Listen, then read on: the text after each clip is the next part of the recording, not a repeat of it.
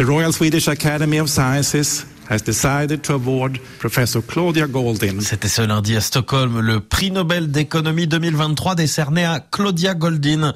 Dans Aujourd'hui l'économie, ce vendredi, portrait de cette américaine de 77 ans, troisième femme seulement à l'obtenir. Bonjour Nicolas Fedman. Bonjour. Un prix Nobel qui récompense le travail d'une vie passée à étudier les inégalités entre hommes et femmes sur le marché du travail. Oui, Claudia Goldin, qui n'est pas qu'une économiste. Elle se voit aussi comme une détective. C'est d'ailleurs ce qu'elle répond lundi au téléphone du jury du prix Nobel. J'ai toujours voulu être détective et je mène ce travail de détective dans des documents d'archives. Il fut un temps où nous n'avions pas cette énorme quantité de données à notre disposition. Il fallait donc les sortir des archives. Claudia Goldin qui va donc passer sa vie à éplucher les données, les statistiques dans les bibliothèques, dans les registres des banques, des entreprises. Elle compile 200 ans d'histoire économique. Son travail pourrait se résumer en une courbe. L'économiste montre que la participation des Américaines au marché du travail n'évolue pas comme on pourrait le croire de façon linéaire et continue au fil du temps, mais plutôt en fonction des époques.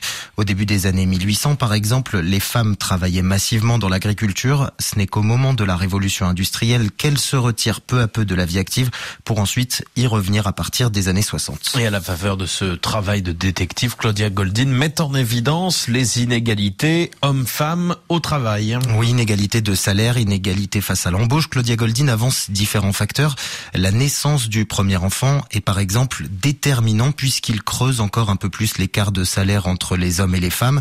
Autre enseignement, l'arrivée de la pilule aux États-Unis à la fin des années 60 est selon elle une révolution silencieuse. Les Américaines n'hésitent plus alors à se lancer dans de longues études dans le droit ou la médecine.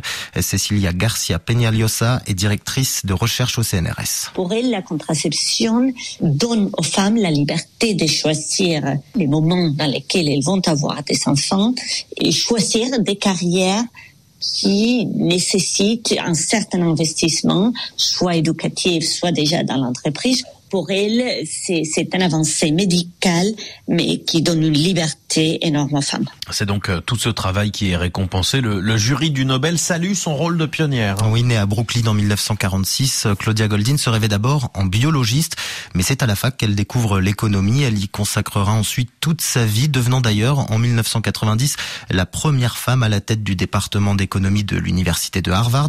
Mais pionnière, elle l'est surtout de par ses recherches. Personne avant n'avait comme elle combinait histoire et économie pour étudier la place des femmes sur le marché de l'emploi. Claudia Goldin a donc participé à la création de ce qu'on appelle l'économie du genre. Hélène Périvier, chercheuse à l'OFCE, est l'une de ses héritières. Pour euh, combattre les inégalités, il faut mieux les comprendre, les mesurer, voir les dynamiques à l'œuvre. La participation des femmes au marché du travail dans les pays riches et démocratiques, c'est le phénomène socio-économique majeur du XXe siècle. Donc, récompenser les travaux qui sont venus éclairer ces dynamiques, ça me semble être quelque chose de tout à fait positif. Son travail, ça a permis d'éclairer la situation des femmes sur le marché du travail aux États-Unis.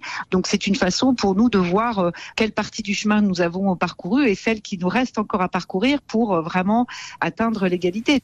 Atteindre l'égalité, Nicolas, c'est le combat de Claudia Goldin, un combat qu'elle mène jusque dans sa propre discipline. Ah oui, l'économie, un domaine surreprésenté par les hommes. La discipline ne compte euh, aux États-Unis que 16% de femmes.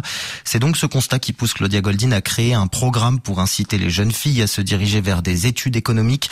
Lundi, à l'annonce de son prix Nobel, Claudia Goldin a salué une récompense très importante, même si elle a souligné, souligné que les inégalités entre les genres restaient très grandes.